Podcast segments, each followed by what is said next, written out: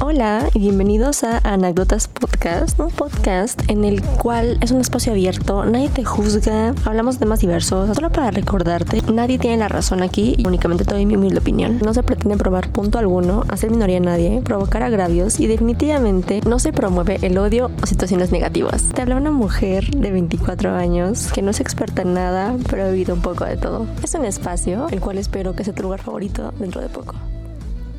Aló, buenas noches a todos, a todas. Sorry que los abandoné bastante tiempo, eh, dos semanas para ser exactas, tres semanas para ser exactas. Sin embargo, tengo una explicación que digo, yo soy de que no debemos dar explicaciones a nadie, pero eh, pienso que esta vez sí es necesario porque es un compromiso que yo hice con este programa, entonces pues no me he sentido bien. La verdad es que anímicamente, es decir, en mis emociones, no he estado bien del todo la primera semana de diciembre pues salí, estuve un poco ocupada y después de eso tuve una, un bajón emocional algo fuerte. Y después de eso pues no, no, la verdad es que no me sentía motivada para grabar, o sea, anímicamente ya estaba mucho mejor, pero no sé, o sea, siento que para yo poder grabar algo debo de sentirme bien, para que, o sea, para poder transmitirlo y que se sienta lo que yo quiero decir. Porque no puedo venir a grabarles un, un, capítulo súper feliz cuando en realidad no me siento así. Entonces siento que tiene que ver el interior con el exterior y pues ya andamos aquí con Tokio. Y lo cierto es que no estar bien es parte de la vida, es parte de existir, parte de ser humano yo pienso, y hablaré de eso en otro capítulo, que de hecho se va a llamar Está bien, no estar bien. A lo mejor esa frase la no ha oído mucho, ya sea en redes sociales o en algún libro o algo así, porque a inicio de la pandemia estuvo como, no de moda, pero sí sonó mucho esa frase, porque justamente, pues, el encierro nos hizo a todos diferentes. Siento que nos cambió, hicimos mucha introspección, nos pudimos haber deprimido, pudimos habernos motivado, hecho cosas nuevas o dejado de hacer cosas de nuestra rutina. Y pues es normal, o sea, es normal porque pues llegó un cambio súper fuerte para todos, o sea, nadie se esperaba que de la nada, de un año para acá, de meses para acá, nos dijeran, ¿sabes qué? No puedes salir, tienes que estudiar en casa o no vas a estudiar por un par de meses, según esto eran 15 días y pues miren, llevamos para dos años, entonces fue un súper cambio, pero pues ya profundizaremos más en otro capítulo. En este quiero, me da emoción hacer el primer capítulo acerca del área de familia. Es un tema que siento que no mucha gente ha hablado, eh, o bueno, yo al menos no he escuchado a nadie hablar de eso. Sin embargo, estos días me han servido de introspección y de meditación, reflexión, análisis de mi vida y de cómo ser la primera hija, la primera nieta, eh, y la primera en muchas cosas, ser la hija mayor es un peso bastante fuerte que mucha gente no, pues no conoce porque no son hermanos mayores o que los hermanos mayores no expresamos. No necesariamente ser el hermano mayor o el primer hijo, sino el primer nieto, el primer sobrino. Es que, sea, como que el, primer en algo en tu familia, ¿sabes? Es, es mucha presión eh, y de eso vamos a hablar este día. Sin antes empezar el capítulo de este de esta área, quiero preguntarte y hazme saber cómo estás, cómo te encuentras, cómo has estado en estas dos semanas, Ay, que no tuviste contacto conmigo, cómo te sientes este día, noche, madrugada, a la hora que me oigas, cómo te encuentras, cómo te sientes anímicamente, físicamente. Espero que estés muy bien, la verdad que todo te esté saliendo muy bien, que el aguinaldo que recibas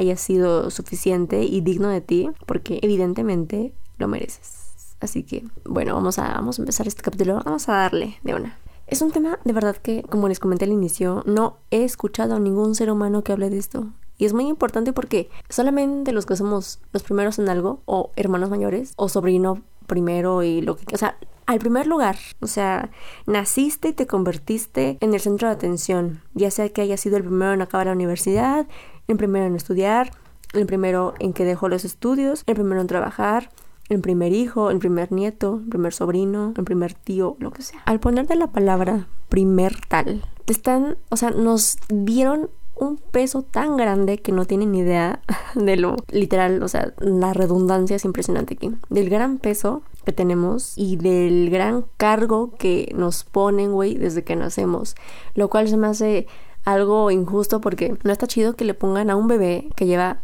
segundos de existir la carga de que tiene que ser un super triunfador, un ganador, no se tiene que equivocar em, y que todo lo que haga, absolutamente toda decisión que tome y cada acción que decida ejecutar en su vida va a ser bien visto o mal visto por los que están por debajo de él. Y no porque este primer hijo o hija, hije, sea superior a los que están por debajo. Me refiero, o sea, por debajo en cuestión de edad. Así se lleven semanas, días, meses, años. Te tocó ser el primero y el mayor. Y pues ni pedo. Entonces, qué cagado que recién naciste y ya te dieron la responsabilidad de que tú tienes que llevar a la cima, al mando, al éxito a los que son menores que tú.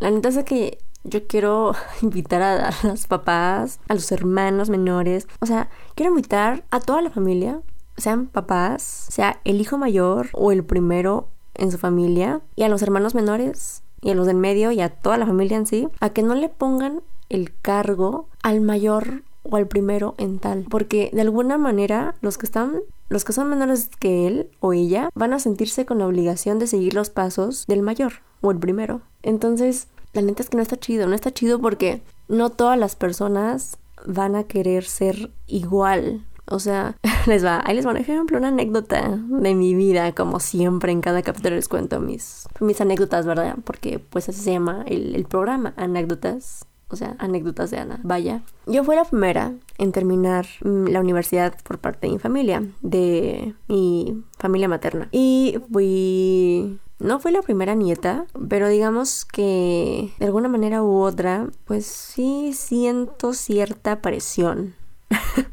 y la he sentido más últimamente. Eh, bueno, toda la vida. O sea, últimamente me refiero a los últimos 20 años de mi vida. que me he sentido presionada. Porque es de que, ay no, eres la primera en terminar la universidad. ¿Y ahora qué sigue, no? Ah, es como que ya te presentan de que, ay, güey, consigue un trabajo, ¿no? Y si la armo en ese trabajo, o si consigo un trabajo, ya cumplo las expectativas de mi familia, que pusieron sus expectativas altísimas, o sea, altísimas, casi inalcanzables. Digo casi porque pues yo puedo alcanzar todo lo que quiera y tú también, obviamente, por eso estamos aquí. Eso es lo que tenemos en común. Pero güey, o sea, es como si yo fuera tal cual la esperanza de México y la esperanza de sus vidas y sus corazones. Y yo digo, ¿por qué? O sea, yo, a mí no me importa si fui la primera, la última, la décima, no me importa. O sea, no, no tienen por qué darme una responsabilidad tan alta y a los demás no. O sea, creo que cada quien es responsable de su vida y no hay por qué hacer comparaciones, porque ahí les da. O sea, ponle tú que eres el primero o el mayor.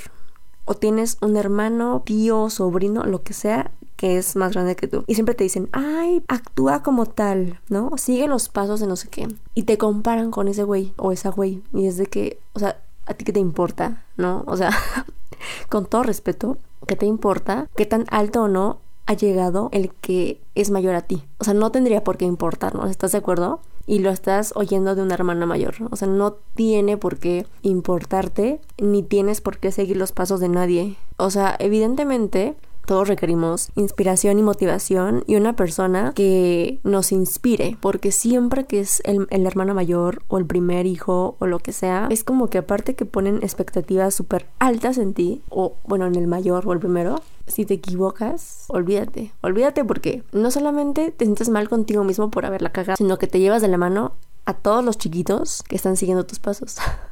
o sea, no, no, no sé, o sea, creo que esta, esta costumbre, esta mala costumbre viene desde antañísimo, desde los tiempos de nuestros tatarabuelos, tatara, abuelos, porque incluso he oído historias y siguen pasando en la actualidad de que el hermano mayor se ocupa de la familia, o sea, el papá o la mamá se va y el hermano mayor o hermana mayor toma control de la situación, eh, toma el control de ser papá o mamá, esposo o esposa de la persona que se fue. O sea, toman su papel. O sea, está padre, ¿no? O sea, porque es como empático, pero a la vez es una carga enorme que no debería ser. O sea, siento que cada quien es responsable de su vida, como les comenté. O sea, cada quien sabe qué responsabilidades, cada quien sabe qué cosas sí y qué no hacer. Pero el hermano mayor, ¿qué? O sea, no porque hayas nacido primero, no porque hayas sido el primer nieto, el primer hijo o whatever que haya sido primero o primera, primeriti, no te mm, corresponde nada. O sea, no tienes la responsabilidad de nadie. Nadie, escúchame. Nadie, es tu responsabilidad.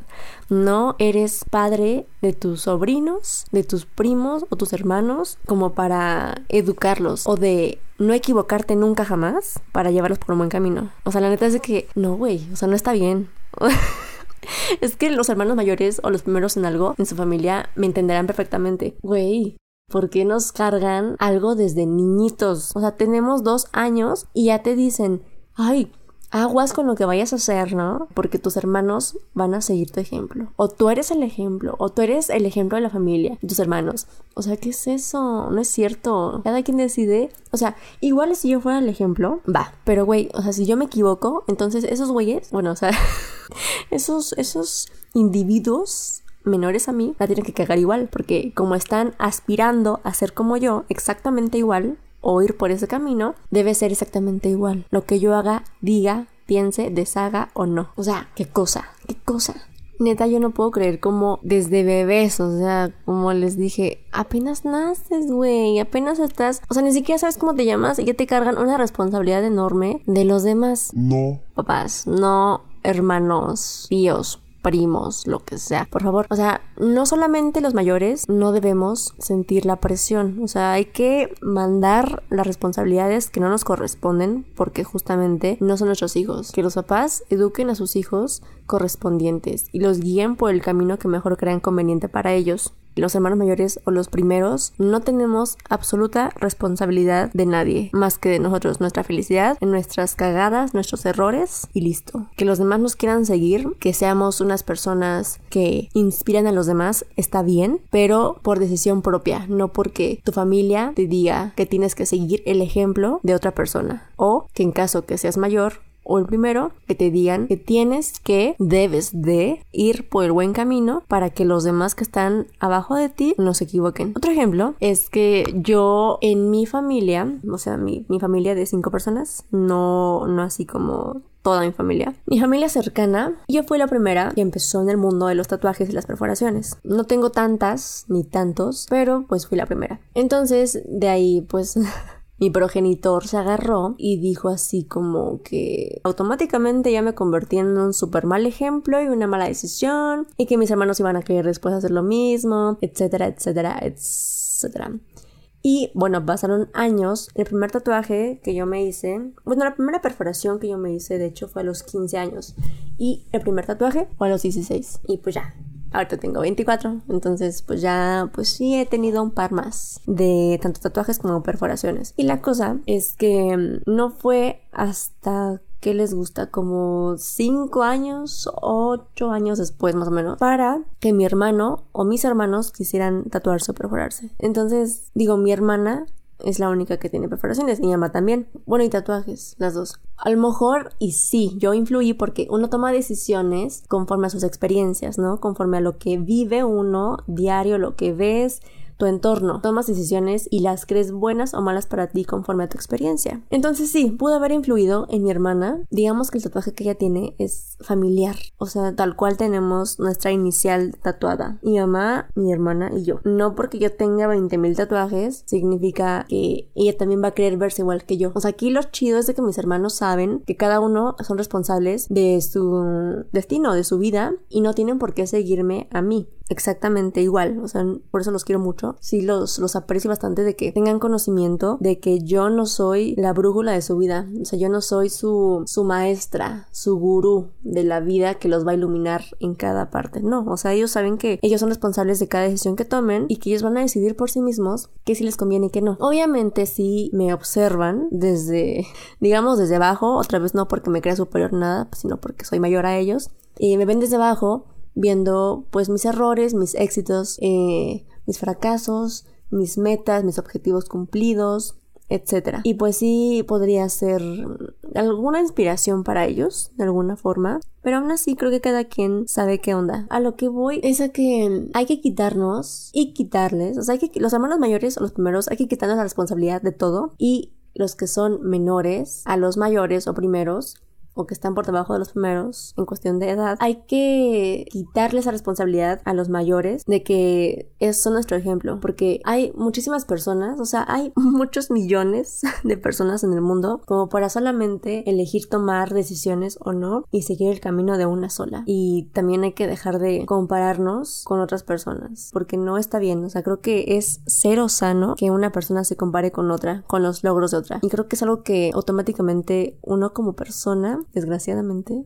Bueno, no es una desgracia. Bueno, podría ser, porque a veces uno vive desgraciado comparándote con los demás. De que, no, pues él tiene trabajo y yo no. Él eh, ya empezó a estudiar y yo me atrasé medio año o un mes o un día o lo que sea. La verdad es que es cero sano compararse con otras personas, independientemente si son cercanas a ti o no si es tu familia o no. O sea, no, no le veo el sentido. O sea, creo que únicamente el objetivo malo que tiene darle la responsabilidad a los hermanos mayores o los primeros en su familia es estarlos comparando constantemente desde que existen, desde que tienen razón de, de ser hasta que dejan de existir, la neta. Debemos entender que no es una competencia y si la es, es contigo mismo, no con alguien más. No con tu hermano, no con tu primo, no con tu tío con tu papá, con quien sea. O sea, hablo aquí de hermanos mayores y de primeros en familia, pero también te pueden comparar con tu papá, o con tu tío, o con tu abuelo, o con tu mamá, o con tu abuela, o tu tía, lo que sea. No es algo sano, y menos en familia. O siento que la familia debería ser, debería sentirse justamente como un hogar, como un sentimiento bonito, algo armonioso y pacífico y no que te sientas que tienes que andar compitiendo o ganándole a alguien de tu familia. Y la verdad es de que, y a lo mejor iba a ser un mal consejo para algunos papás que me lleguen a escuchar en su momento, o hermanos, o alguien que me escuche, pero mm, incluso la familia, en la familia puede existir toxicidad, no solamente en el exterior. A veces la toxicidad está más cerca de lo que pensamos y si esa persona, independientemente de quién sea, si es tu, tu tío, tu primo, tu cuñado, o sea, de verdad lo que sea, tu prima, tu abuelita, no importa. Si esa persona no te hace bien, bye, bye. O sea, suena feo porque es familia y a la familia de sangre no la puedes elegir. Nada más naces en ese círculo y pues te toca esa familia para siempre, ¿no? O sea, así es esto. Pero si esa persona no te hace sentir bien, te hace sentir miserable, te hacen comentarios súper tóxicos, te hacen, según esto, críticas constructivas, constructivas en comillas gigantes, porque hay unos comentarios tan hirientes de tu familia y tanto hirientes como comparativos que te hieren hasta el fondo de tu ser y te puede ocasionar incluso un trauma, ¿no? De no cumplir expectativas de tu familia. Entonces, no, o sea, de verdad dejen ir a todas las personas que no les aporten nada sin importar que sea.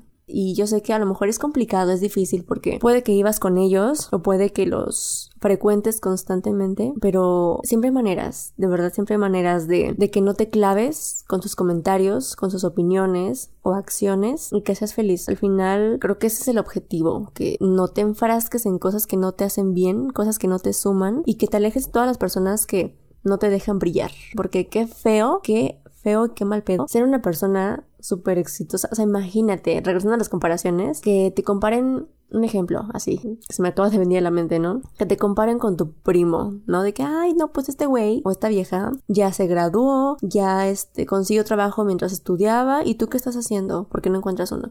Ay, no, no, güey, te lo juro que me, o sea, es que a mí se me han comparado. a mí sí me han comparado y, y da coraje, la neta da coraje. Uno se presiona muchísimo a lo mejor y tú en tu interior sabes que no tienes un trabajo, o que no has acabado los estudios, o que reprobaste, o lo que sea, y que llega una persona chingaquedito a decirte, ¿y tú qué has hecho? O ¿y tú por qué no? Y tú no sé qué, es como de, cállate, o sea, te dan ganas de darle un cachetadón de esos inolvidables que dejan la mejilla súper roja, sin negra, porque tú sabes, tú solito te presionas porque sabes que reprobaste o que no encuentras un empleo o que ya te despidieron, lo que sea. O sea, tú sabes, nadie te tiene por qué andar recordando lo que ya sabes porque es tu vida, obviamente. Y que llegue este ser todo mala onda y te recuerde y te presione el triple de lo que tú ya estás. Qué injusto. Y aparte que sea tu familia, no. O sea, olvídate, olvídate. Digo, habla de familia porque estás el área de familia, pero también te presionan amigos, tu pareja, personas de tu pasado. O sea, la presión social está cañona. O sea, de verdad, la presión social está en todos lados, en todos los ámbitos y hay que cuidarse de ella. Realmente, o sea, verdaderamente cuídense. O sea, cuando yo les digo que se cuiden mucho, no solamente es de salud, no es como que ponte cubrebocas y lleva gel a todos lados. Es también cuidarte en tu salud mental, que es lo vital. O sea, primero el interior y luego el exterior. Si se puede las dos al mismo tiempo, adelante. Pero bueno, eso es lo que yo quería compartir este día. Si eres hermano mayor o el primero o primera, Dalai, respira profundamente, respira conmigo. Y dejemos ir esa responsabilidad que no nos corresponde. Cuando sean tus hijos, ahí sí, güey, arruínalos o ámalos, eh, hazles un bien, hazles un mal, de preferencia bien, por favor. Arruinarlos, lo digo, no, no que los maltrates y así, sino que, paréntesis, yo pienso que todos tenemos issues que resolver y a lo mejor esos issues, eh, pues justamente, no sé si han escuchado que los problemas psicológicos que uno tiene o traumas son hereditables, entonces yo les recomiendo tomar terapia antes de que quieran ser papás o mamás, porque está cañón, güey. O sea, uno tiene sus pedos mentales y no está chido que le dejemos esos pedos mentales a una criatura que todavía no sabe ni cómo se llama, ni siquiera sabe qué sexo es, ¿no? Entonces, hay que tener cuidado, please. Se cierra paréntesis. Deja tus responsabilidades, deja las responsabilidades que no te corresponden atrás. Déjalas ir, libérate. En este momento yo te libero, libera tu energía de los comentarios negativos, y cargos que te han puesto, responsabilidades que no te corresponden, déjalas ir en este momento porque no te hacen bien. Deja ir todo lo que te haga sentir miserable, triste, enfadado, molesto o con miedo. Cualquier situación negativa que te haga sentir mal, elimínala ya, porque si no te me enfermas. Y no quiero que te enfermes porque tú mereces ser feliz. Y si eres papá, vas a ser papá, estás esperando o eres menor a la persona que te están diciendo que sigas el camino de esa persona, también libérale Libera a esa persona con todo tu corazón de la responsabilidad que le pusieron sin pedirle permiso. Libéralo y libérate tú también de sentirte comparado todo el tiempo de por qué has o no logrado eso que la persona con la que te están comparando. Y regresando a los papás, si son papás o lo van a hacer, please no le digan a sus hijos que son la esperanza de México o que son la esperanza de los hermanos menores o de su abuelita. O sea, no le pongas responsabilidades a una criatura divina por favor, porque no va a ser sano su hijo o hija o hija va a estar totalmente presionado desde el momento en que, o sea, de verdad que a lo mejor los bebés no tienen, o sea, no saben, no saben qué pedo, ¿no? No entienden las palabras, no ven bien al principio y los primeros años de su vida no tienen ni idea de lo que hacen, ¿no? Solamente siguen patrones. Pero créanme que yo nunca he estado embarazada, pero puedo comprobar por entrevistas que he hecho acerca de mamás que el feto, el bebé y el niño, como están en una vibración alta, en ese momento, siente todo. O sea, una mamá o la situación externa le pueden transmitir al bebé o al niño o niña o niñe lo que está pasando. Entonces, ese niño o niña o niñe, aunque no tenga razón, aunque no tenga noción de lo que está pasando o de muchas cosas, siente y sabe que es el primero y conforme crezca pues se lo van a estar recordando no de que ay eres el primer hijo no sé qué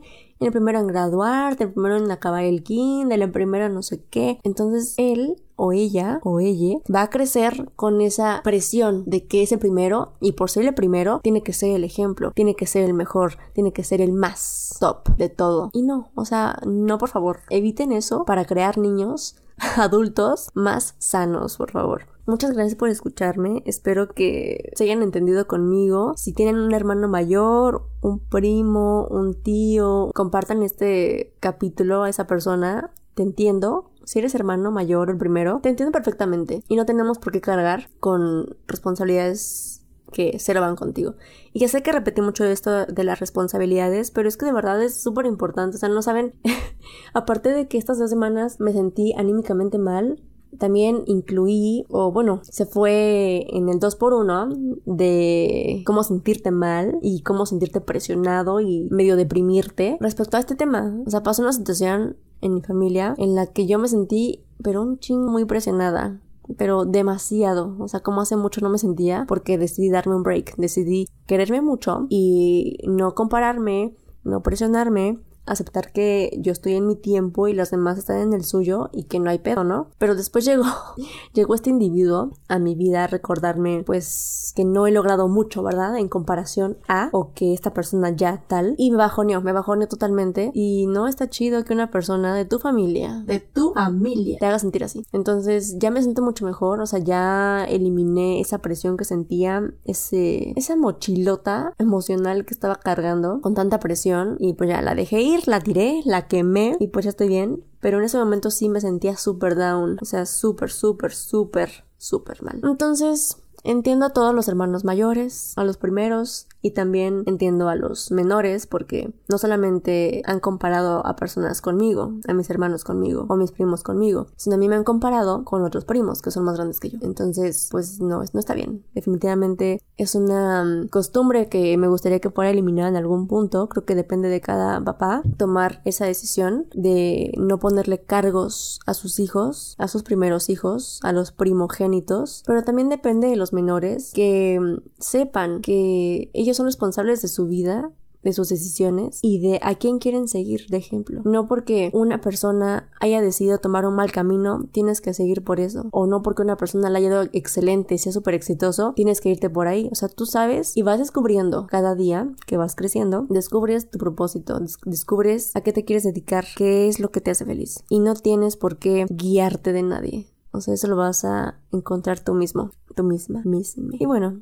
eso era lo que yo quería compartir este día. Espero haberles dejado una buena reflexión. A lo mejor hizo no mucho como que me estoy quejando de que, ay, no ser el mayor es lo peor de la vida. O sea, no, tiene sus ventajas y desventajas como todo en la vida siempre. Creo que una de las ventajas, y hablando de algo bonito, es que... No, pues no hay ninguna. no, no es cierto. No, pues es que te toca vivir muchas cosas con tus papás primero, ¿no? O sea, te toca como que el primer viaje a la playa, eh, un primer día de escuela, de universidad, eh, tu primera clase de manejo, tu primer auto, tu primer empleo. No, no todo es malo. O sea, a lo mejor este capítulo sonó como que, o sea, sí, justo, ser el mayor es lo peor, pero no. Más bien, lo que no está bien es la responsabilidad. Es el cargo que te ponen. Eso es lo único. Pero realmente tiene sus cosas buenas. Al igual que ser el hermano menor o el del medio, el número que seas. No, no importa. Eh, todo tiene sus cosas buenas y de todos tenemos que aprender. Lo que sí es que si hay una persona en tu familia que te inspira, sigue lo que creas conveniente para ti, no lo que tu familia o alguien te indica que sigas. Y esa sería mi recomendación para ti este día, sin importar la edad que tengas. O sea, puedes tener 50 años y que te comparen con tu hermano de 60. O puedes tener 8 años y que te comparen con tu hermano de 10, o de 15, o de 20, o de 30. No importa, las comparaciones, sin importar la edad, la época y el momento no son para nada buenas. Como les comenté y les repito, la única competencia que deberías de tener o que podrías tener es contigo mismo, de superarte a ti mismo cada año. Así, un ejemplo. el año pasado leí 10 libros, este quiero leer 15 o 50. Otro ejemplo, eh, ayer hice 50 sentadillas, hoy quiero hacer 100 o 500. No, no sé, o sea, son ejemplos que se me ocurren, pero esa es una competencia sana porque tú compites contigo, o sea, tú sabes de lo mucho que eres capaz de lograr y sabes tu valor y tu potencial y si no lo sabes lo vas a ir descubriendo. De verdad espero y deseo con todo mi corazón que descubras tu valor, que sepas lo que vales y tu capacidad tan enorme que tienes para lograr lo que tú decidas lograr. Y bueno, deseo que espere, deseo que tengas una bonita noche, día, tarde, madrugada, la hora que me escuches, donde quiera que me escuches.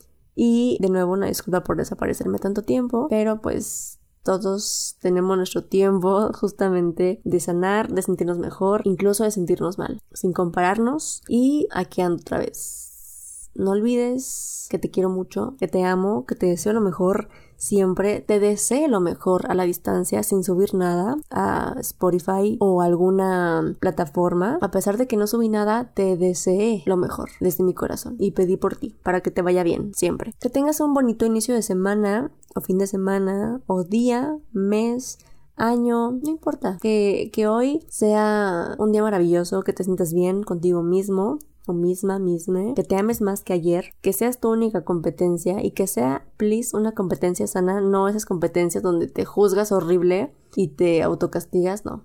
O sea, sé, sé, bondadoso contigo porque, como ya se los comenté en un capítulo anterior, eres la única persona que va a estar contigo 24/7. Estuviste contigo desde que naciste y vas a estar contigo hasta que te mueras. Incluso en el cielo o a donde te vayas vas a estar contigo y hay que aprender a quererse y a tolerarse, a valorarse y a estar en paz con uno mismo. Que tengas un bonito, lo que sea que inicie o termine, descansa o actívate así super full el día de hoy o noche y me escuchas en el siguiente capítulo. Que tengas una súper muy muy muy feliz Navidad, que cenes súper rico, aliméntate bien, toma agua, si tomas me invitas. Nada, no es cierto. Bueno, sí, si quieres, sí. Eh, toma mucha agua para que no te dé cruda. Cuídate mucho, cuida a tu familia y ámate y ama a los que te aman. Escríbeme a anécdotaspodcast.gmail.com En Twitter encuéntrame como anécdotaspod y no olvides seguirnos en YouTube porque ahí se suben los videos subtitulados.